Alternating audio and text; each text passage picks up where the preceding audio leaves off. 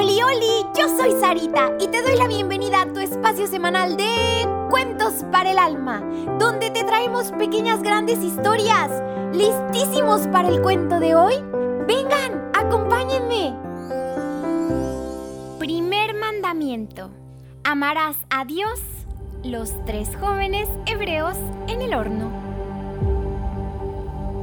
Hubo una vez en que el rey Nabucodonosor ¿Nabu qué? Nabucodonosor, niñitos. Él hizo una estatua de oro con el fin de que fuera adorada por todos. Y aquel que no la adorara sería echado en un horno encendido. Pero hubo tres jóvenes y valientes hebreos llamados Ananías, Azarías y Michael, que no se doblegaron ante esta amenaza.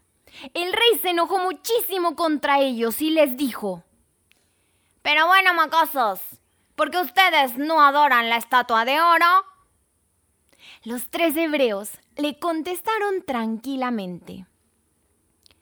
Nuestro Dios, al que servimos, puede librarnos del horno. Y él nos librará también de tu mano, Nabucodonosor. Y si no quisiese, él sabe que nunca jamás adoraremos a tus dioses falsos, ni nos postraremos ante la estatua que tú levantado. Así que lleno de ira, Nabucodonosor mandó que se encendiese el horno siete veces de lo que solía encenderse. O sea, estaba calientísimo. Que cualquier cosa que se metiera, seguro que se hacía chicharrón. Así que mandó a sus hombres más robustos de su ejército para que echaran al horno a Ananías, a Azarías y a Misael. Fueron atados los tres jóvenes y fueron arrojados en medio del horno encendido. Y cayeron atados en medio de ese horno ardiente. Pero ¿qué creen? Las llamas abrazaron a los que le habían echado, pero no a ellos. Los tres jóvenes no sufrieron ningún daño ellos se paseaban en medio de esas llamas y alababan a Dios y lo bendecían. Azarías, puesto en pie, abriendo sus labios en medio del fuego, oró de esta manera. Bendito sea, Señor, Dios de nuestros padres.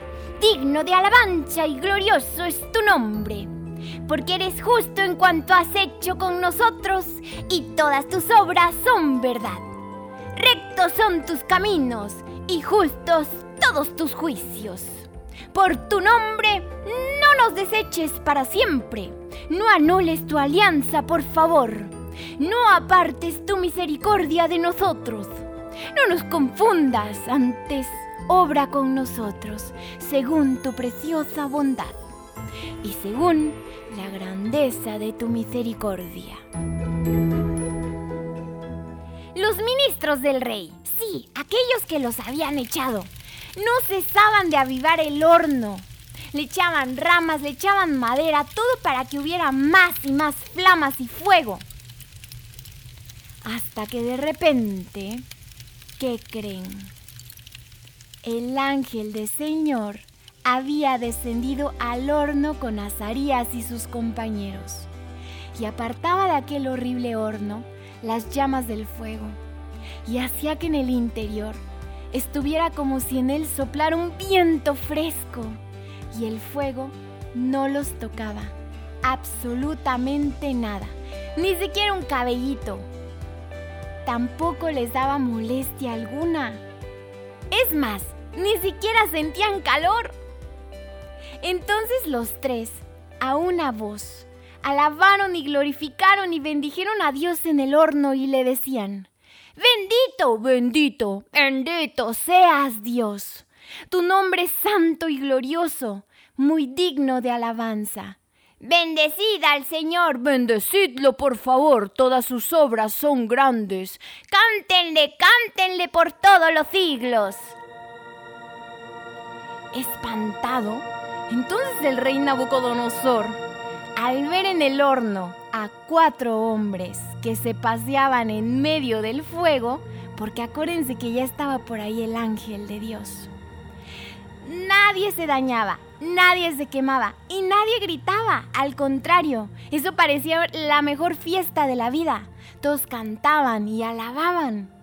Entonces el rey empezó a decirles, De aquí, salgan de aquí. De verdad creo que empiezo a creer en el Dios de ustedes.